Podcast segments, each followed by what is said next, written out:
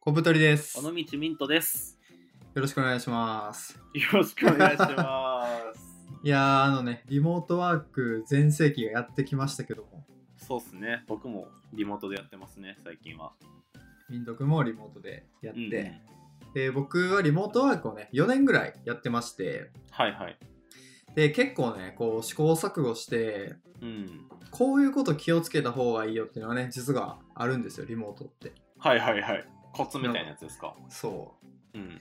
う。で、それ何かっていうと、うんうん。やっぱ、コミュニケーションの取り方っていうのがね、一番大事かなと思ってます。ああ、確かになんか、直接会う機会とかはなくなって、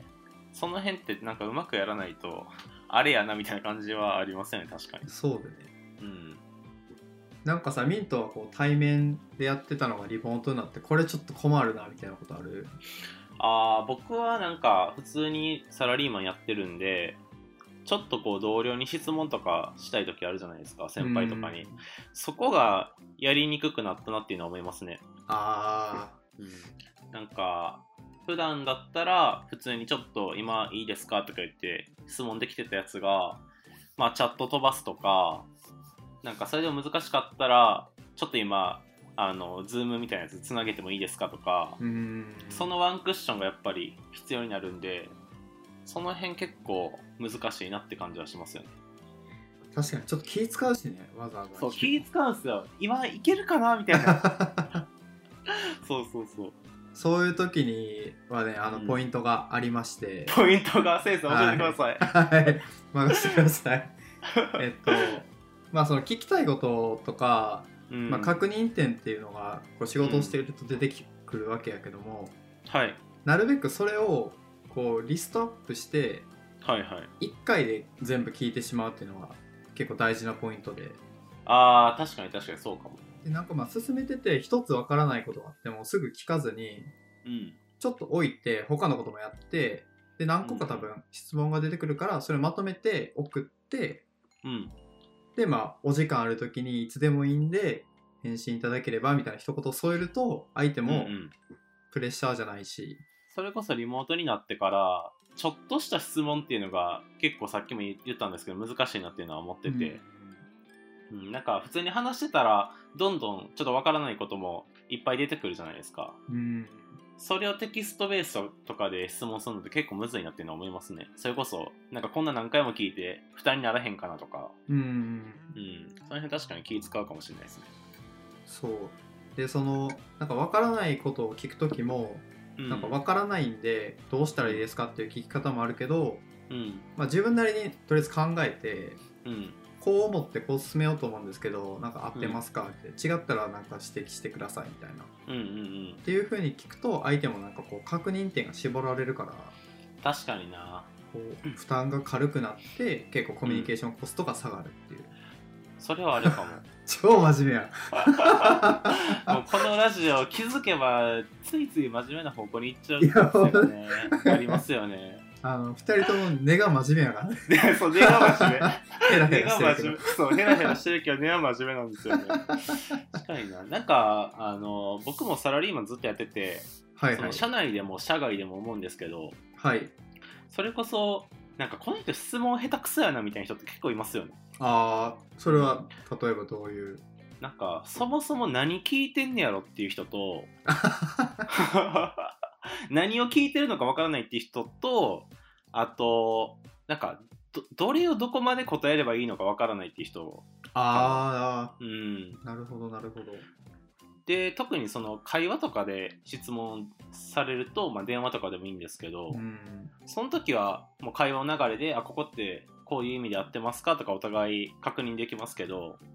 テキストだとなんか同じ瞬間じゃないじゃないですかうんだからこれ分からんからこっちもメールとかチャット返してそれに対して向こうもまた返してきてみたいななんかそこのやり取りが増えれば増えるほどお互い負担にはなるなっていうのは確かに思いますよねうんうん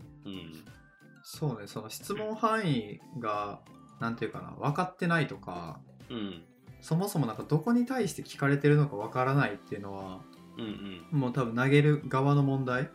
はいはいはいだからなんか俺がよくやるのはうんなんか最初文メッセージの文章の最初にうん。 「下記の4点ご確認お願いします」ってやってそれはね、大事。大事。で、うんあの1234ってブログみたいになんか箇条書きにして、うんああ、わかるわかるわかる。で1の詳細うん。でなんかかななるべくもうイエスはノーで向こうが回答できるまで作り込んで渡すとすごいあの向こうが楽になるっていう。確かにありますよね、それは。特になんか、メールとかだと結構、どんだけコンパクトにしてもな長くなる時ってあるじゃないですか。うん。だから僕も、なんか、なんていうんですかね、共有事項と確認事項が混ざるメールの時とかは、もうタイトルっていうか、その最初の文章の初めの方に、なんか、この下これこれ書いてますけど、最後の方にこの2点確認事項あるんで、そこだけちょっと返信お願いしますとかは、あー確か書いたりめっちゃすごいうん、しますね。優秀やん。そうだからね僕まあ今2社目でのサラリーマンなんですけど、まあ、2社目はまだ PayPay ペイペイなんで分かんないですけど1社目の時は結構ねメールのなんか無駄なやり取りなかった自信はねめっちゃありますよ僕あーそれね大事大事本当うに。んでなんかちょっと話それていきますけどはい。その周りでも、まあ、同期とかがなんかすごい今仕事多すぎて時間かかるみたいに言ってる人とかも結構いたんですけどなんかそれよくよく見見てみたらというか聞いてみたらなんかやっぱメールのやり取りが多くなりすぎてて無駄な時間かかってるみたいなことは結構あってうんなんかそこをねなんか1回のやり取りで済むやつが4回とかになるとその分時間もかかるわけじゃないですか。うんうん、だからこのリモート全盛期の時はやっぱなんかテキストでどんだけスムーズに意思疎通できるかみたいなのはある気しますね。やっぱねこの SNS ブログノートをねやってうんる我々はね、 我々は無駄にその能力がついてるっていうね。 確かについてきた感じしますよね。そうそう。うん、あとなんか僕が結構小技でやるのは対面じゃないんであの感情がやっぱ伝わりづらいじゃないですか。はいはい。だからあの普段より僕びっくりマークめっちゃ使いますよ。俺もやる気づいたらうん全部びっくりになってる。 そう そうそうそうそうびっくりマーク逆に多くなりすぎてどこを丸にしようかなみたいなある。なるんですよね。あとね意外と使えるのはね絵文字が結構良くて、へえ。まあその会社によってお堅い会社で送ると失礼に当たることもあるけどはいはい。なんかカジュアルな人とかやったら俺結構ね、うんあの土下座の「お願いします」みたいあなそれを添えるだけでめっちゃ、ね、柔らかくなるよ確かに文章が。いやー、それ結構ね、僕も大事だと思ってて、うんなんかテキストのメッセージ下手くそな人って、その内容自体が伝わらないっていうのと同時に、なんかこう、威圧的な感じするんですよね、やっぱり。はいはいはいうん。やっぱりなんか、カップルの話し合いとかも、ちょっと目見て普通に会って話せば、喧嘩にならなかったやつも、LINE でするとバカほど喧嘩になるみたいなのあるじゃないですか。感情が伝わらないからねそうそうだから多分それはある気がしてててかあんまりテキストでネガティブなこととかを言うとかもやっぱやめた方がいいなっていうのはありますよねそうねなんかこう、うまく伝わらないなって思ったらすぐ電話とかに切り替えて、ちゃんとフォローしないとうん例えば「確認してください」だけ送ったらなんうかんダメで間違ってんのかなとか思われる可能性もあるから、はいはいはいうんここはいい感じなんですけどここだけ直すとより良くなるんでお手数ですが確認いただければ幸いです土下座あ ちょめっと面倒くさいっちゃ下から はやる めっとこちうゃお互いねいこはいはうい相互のないというか確かにななんかそういうとこで言うとなんて言うんやろうなその日本語特有のなんか何々させていただきますとかはいはいはいなんていうのちょっとこう過剰な敬語ってあるじゃなはいいですか、はい二重敬語みたいなやでつねそうそうそうでなんていうのなちょっと尖ったベンチャー系の人とかはもうそんなん時間の無駄やからもっと かん簡潔なやつでチャットでポンポンやろうぜみたいな人も結構いるじゃないですか、はいはいでもね僕はちょっとどうかなと思っててやっぱりそこの微妙な「させていただきます」とか ちょっと下から行く態度を見せることでなんか雰囲気柔らかくなるっていうのも多少あると思うんでうんうん、その辺はやっぱうまいことつ使い分けるといいんじゃないかなとかめちゃめちゃ真面目だ これあれですよ社内のなんか円滑コミュニケーション円滑ミーティングみたいな感じになってますよこれこれちょっとミントの会社に共有しといてこれこのラジオそうだね確かにこれちょっと全社メールで送っときま す、ね、ちょ聞いててくださいって転職したてのやつがいきなりメール来たぞっていやあそのメッセージ系でなんか、うんこのこの前思ったのははいなんか知り合いのラジオ聞いてる時に、うんなんか即レス文化があるから、はいメッセがしんどいみたいな話をしてて、はいはいはいうんでなんか結構さ即レス大事とか意識高いとか言ってるじゃん、うんうんでもなんかそのリモートワークとかやってメッセの総量が増えてくると即レスって別にそんな重要じゃなくて、はいそれよりさっきまあミントも言ってたみたいにこう回数をいかに減らしていくかみたいなあー確かにな相手の欲しい情報をこう全部うん載せたりとか、聞きたいとこを全部先回りしてまとめるとかうんなんかもっとそっちの能力を培った方がうんメールにかける時間が少なくなって他の仕事ができるんじゃないかなってねあー真面目に思いますね 真面目に思 いますよね確かに僕も思うかななんかその即レスしてくれる人は確かにありがたいなと思うんですけどなんかね早く返すことが目的になっている人って結構いるなと思ってているいるそうなんか早く返しとけば何でもいいんやろみたいな 分かりましただけとかねそういやいやじゃなくてあのこの情報くれよみたいなそうあるあるでなんかそう即レスする人ってやっぱ一個一個がなんかこ細切りになってるだけかなと思うんですよね正直、で本当2回のやり取りで終わってたやつがなんか即レスでじゃあ 10, 10, 10回になるとかそれってそんな意味ないなって思ってて、うんだからなんかそこも使い分けかなと思うんですよ即レス僕も結構ね即レスする時としない時は結構使い分けててうん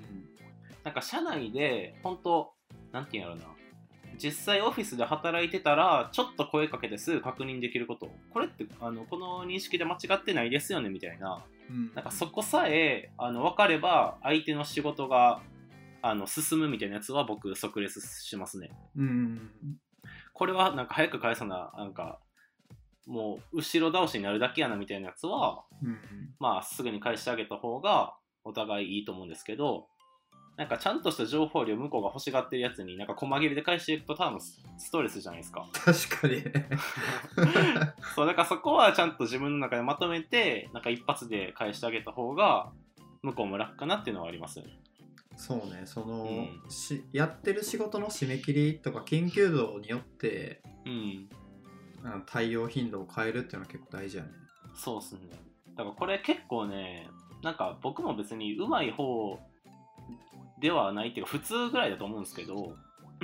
なんか下手くそな人は本当下手くそなんだと思うんで、 なんかこれ、この能力結構鍛えていかないとしんどくなるよなっていうのは最近思いました。まあそうね本当に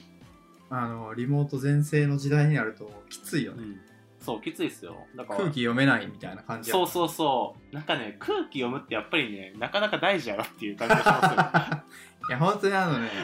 我々ね凡人にはねそういう能力欠かせないのよいや、本当ですよ。電話出るなとか言うけど そうそうそう、電話するわっつって。電話出るわちゃんとそうそうそどうなんうですしよねましたっていやありますよねまあテキストのところで言うとやっぱ情報ちゃんと相手が欲しがってるやつまとめてあげるのとあとその雰囲気柔らかくするっていうその2つは割と大事やなっていう感じはそうそうでねすねうんそこに気をつけるだけで多分だいぶやりやすさが違うなと、これを聞いてるリモートワーカーの方々も参考にしてもらえたらぜひいねかがでしたでしょうかっつって参一つでも参考になれば幸いです土下座って感じそうそうそういいいい締めやな真面目やなまあこんな感じかな、そうっすねはいではさようならはいありがとうございました